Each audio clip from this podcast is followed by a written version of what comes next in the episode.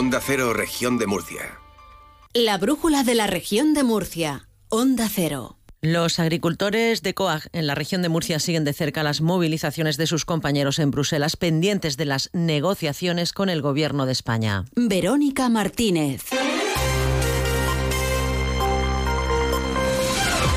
Hola, muy buenas tardes. El sector agrícola de la región también denuncia los acuerdos de libre comercio y pide precios justos para el campo de paso. Lamentan la situación de bloqueo en Francia por las movilizaciones de los agricultores galos. Desde el gobierno regional hoy han transmitido su apoyo al sector agrario y a los transportistas. Enseguida contamos más. Antes, la previsión del tiempo. Iván Álvarez, buenas tardes. Buenas tardes. Mañana en la región de Murcia comenzaremos la jornada con nubes bajas y brumas matinales en el campo de Cartagena que tenderán a ir a aumentar su nubosidad a lo largo de la tarde-noche. En el resto de la región predominará los cielos poco nubosos o prácticamente despejados y con temperaturas que se van a mantener sin grandes cambios, alcanzando los 19 grados en Murcia y en Lorca, 18 en Mazarrón, Cieza y Molina de Segura, 17 en Caravaca de la Cruz y en Yecla y 16 en Águilas y en Cartagena. Es una información de la Agencia Estatal de Meteorología.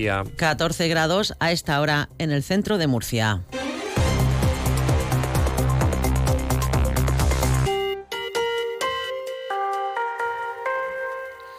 Como les avanzábamos, agricultores de toda Europa han pedido este jueves en la gran tractorada convocada por la Coordinadora Europea Vía Campesina en las calles de Bruselas, en la que han participado más de un millar de tractores, poner fin a los acuerdos de libre comercio y garantizar precios justos para el campo. Aquí en la región están pendientes de negociaciones con el Gobierno de España para tratar sus demandas y la situación que se vive en Francia, donde los agricultores siguen bloqueando carreteras y lo peor, lo peor tiran los productos de los camiones al suelo. Sobre estos asuntos ha hablado en Onda Cero el responsable de COAG en la región, José Miguel Marín. Tiene como origen la Agenda 2030, sin ninguna duda. El Pacto Verde Europeo ha sido, pues yo creo que el punto de inflexión donde eh, el legislador europeo pues eh, ha entrado en una auténtica deriva, ¿no? Una auténtica deriva de una fábrica de normativa continua que eh, va siempre contra el sector primario, siempre contra el sector primario, siempre a regularlo más, siempre a pedir más, hasta el punto que ya tenemos que decir basta. Sobre las movilizaciones en Francia, Marín entiende los motivos, pero no llega a comprender por qué los agricultores galos se piensan que los productos españoles son los causantes de sus males. Eh, lo que está ocurriendo es que Francia ha, tomado una deriva en, la actitud de los, de los agricultores franceses que es absolutamente desleal. O sea, yo creo que estar eh, atacando los productos españoles, eh, acusando a España de que tiene unas condiciones distintas de producción es absolutamente falso, es una absoluta mentira lo que están diciendo y en este sentido nos llama mucho la atención cómo su principal proveedor, como pueden ser Marruecos y los que le inundan los mercados, pues contra Marruecos no van. O sea, es algo que nos está sorprendiendo a todo esto, el presidente del gobierno murciano, Fernando López Miras, ha exigido ya un pronunciamiento claro del gobierno de Pedro Sánchez en defensa de un sector imprescindible para nuestro país como el agrícola. López Miras ha hecho estas declaraciones en un mensaje en sus redes sociales en el que ha expresado su condena a las palabras de la exministra socialista de Francia, Ségolène Royal, quien ha calificado de falsos los productos bio españoles y ha acusado al sector español de no respetar las reglas francesas. Dice López Miras que esta señora no ha aprobado un tomate español en su vida y ha animado a ir juntos donde haga falta a luchar por nuestro campo.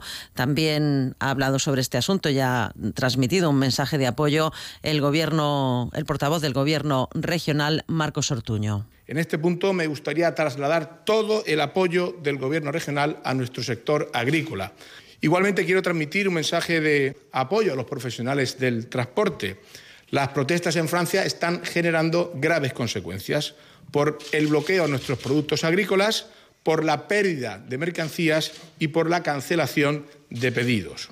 Esperamos que el Gobierno central ofrezca respuestas y habilite cuanto antes una línea de ayudas para compensar todas esas pérdidas. Por otro lado, el gobierno murciano ha reclamado al Ministerio de Agricultura que busque soluciones dirigidas a inyectar liquidez al sector del limón y es que la sobreproducción de los últimos años sumada a la entrada de cítricos de terceros países como Argentina o Turquía ha generado una crisis de precios que están soportando los productores de limón de la región, según explica el Ejecutivo murciano. La consejera Sara Rubira ha enviado una carta al ministro para proponerle medidas como la reducción de los índices de rendimiento neto aplicables en el método de estimación objetiva del impuesto sobre sobre la renta de las personas físicas para las actividades agrícolas y ganaderas. También actuaciones para arranques de plantaciones de limón. Todo lo que nos llegan son noticias negativas de lo que están sufriendo en el campo, pues eh, nosotros como gobierno regional hemos remitido ¿no? una carta al ministro de Agricultura, a Luis Plana, solicitando también que ellos escuchen al sector y que empaticen con esos problemas que tienen y obviamente como gobierno de la nación pues que eh, pongan en marcha ayudas como un plan de arranque que, les beneficie eh, en todas las pérdidas que ha tenido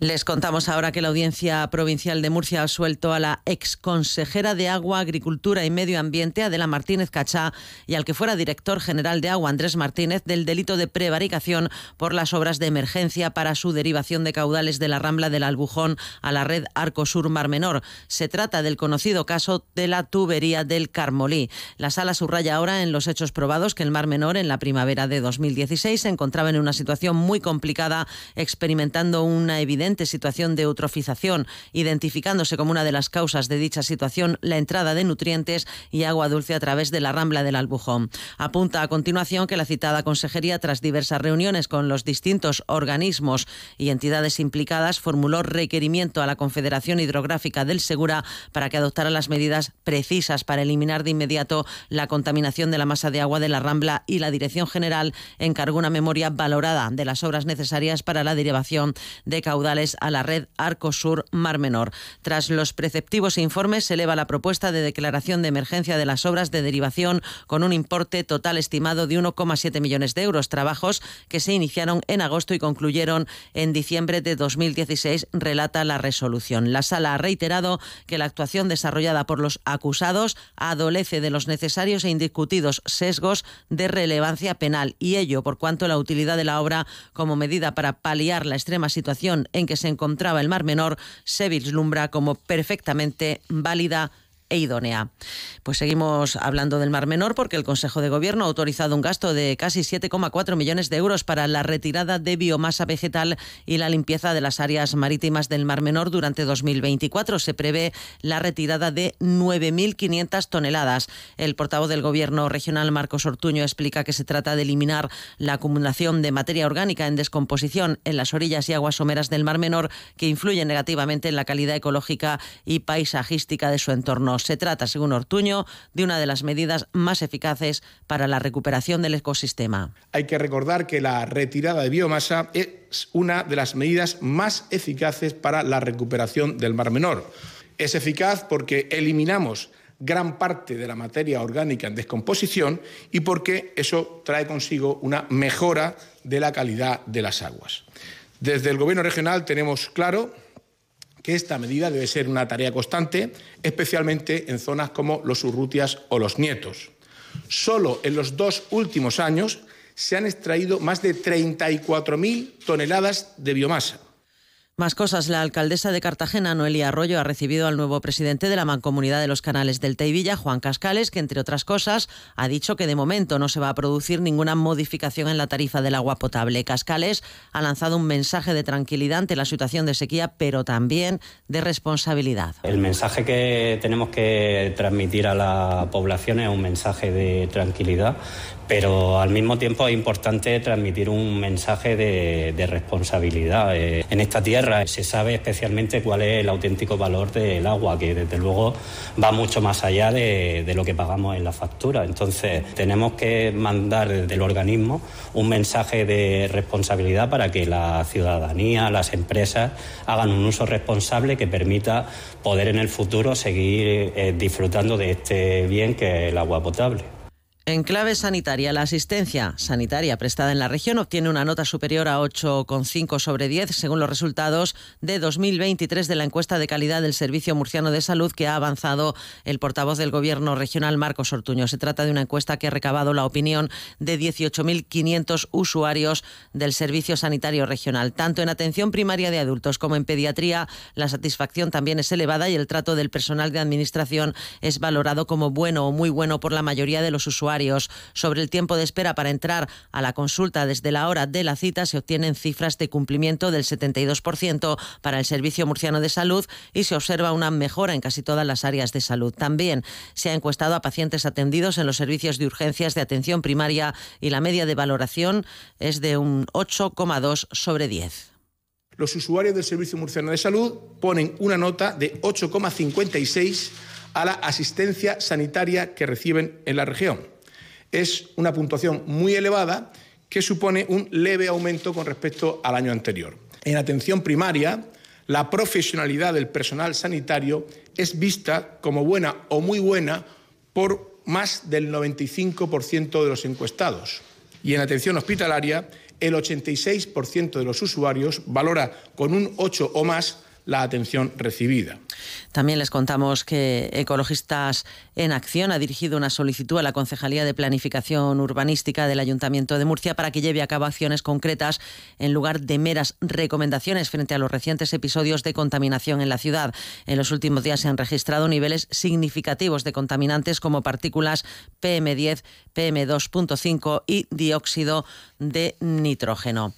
Y en clave económica, el Producto Interior Bruto, el PIB de la región de Murcia, creció un 0,6% en el cuarto trimestre de 2023 con respecto al trimestre anterior, al mismo ritmo que la media nacional y la quinta tasa más alta por comunidades.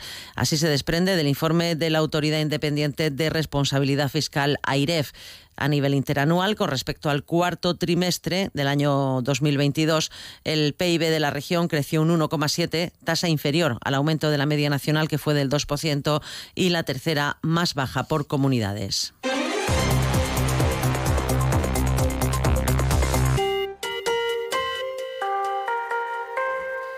En sucesos aparece el cuerpo sin vida de un buceador en la playa de Calnegre, en el término municipal de Cartagena. Sobre las nueve y media de esta mañana, un residente ha visto el cuerpo en la zona de Monte Blanco y alertó al 112. Acudieron unidades de la Guardia Civil, policía local, así como protección civil y bomberos. Tras confirmarse el fallecimiento por parte de los equipos de emergencia, la Policía Judicial se ha hecho cargo de la investigación para esclarecer las circunstancias de la muerte de esta persona. Por otra parte, la Guardia Civil ha desarrollado la operación Leani, una investigación dirigida a esclarecer una decena de robos en vehículos ocurridos en San Pedro del Pinatar, que ha culminado con la detención de cuatro personas, una de ellas como presunta autora material de los robos y las otras tres por supuesto delito de receptación.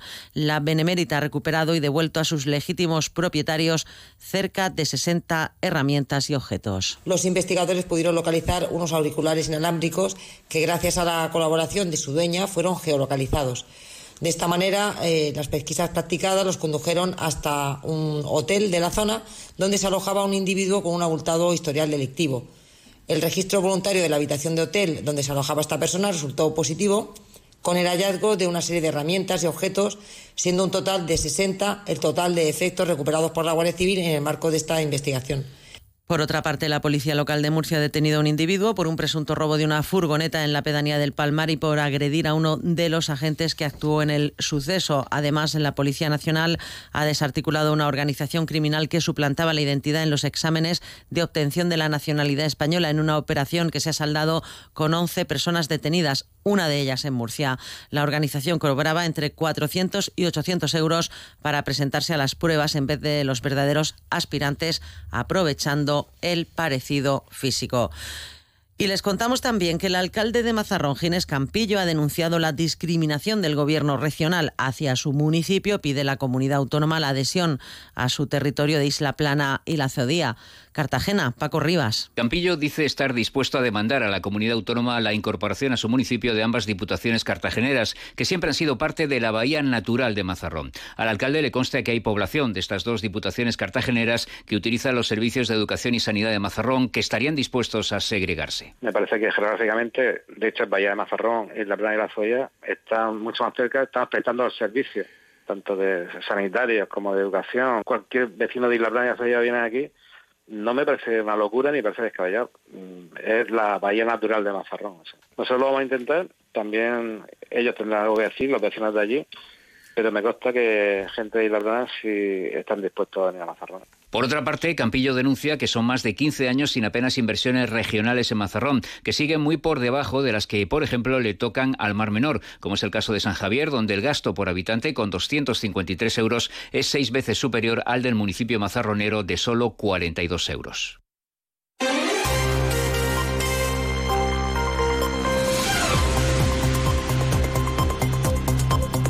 Son ya las 19 horas y 35 minutos. Sepan que las bodegas de las tres denominaciones de origen de la región de Murcia van a participar en la feria Barcelona Wine Week del 5 al 7 de febrero. Ofrecerán por primera vez maridajes con tapas de autor. La consejera de Agricultura, Sara Rubira, ha manifestado que con esta iniciativa las denominaciones de origen regionales quieren acercar a profesionales e interesados sus vinos de calidad de forma original, uniendo gastronomía y catas. Rubira ha señalado el compromiso del Gobierno regional con las denominaciones de origen. Las bodegas de las tres denominaciones de origen de la región de Murcia, que participarán en la Feria Barcelona Wine Week del 5 al 7 de febrero, para promocionar sus mejores vinos y presentar sus novedades, ofrecerán por primera vez maridajes con tapas de autor en hoteles de cinco estrellas de la ciudad condal. A la feria asistirán 15 bodegas de la región pertenecientes a la denominación de origen de Jumilla, cuatro de la denominación de origen de Yecla y otras cuatro de la denominación de origen de Bullas, además de la bodega Casa Rojo.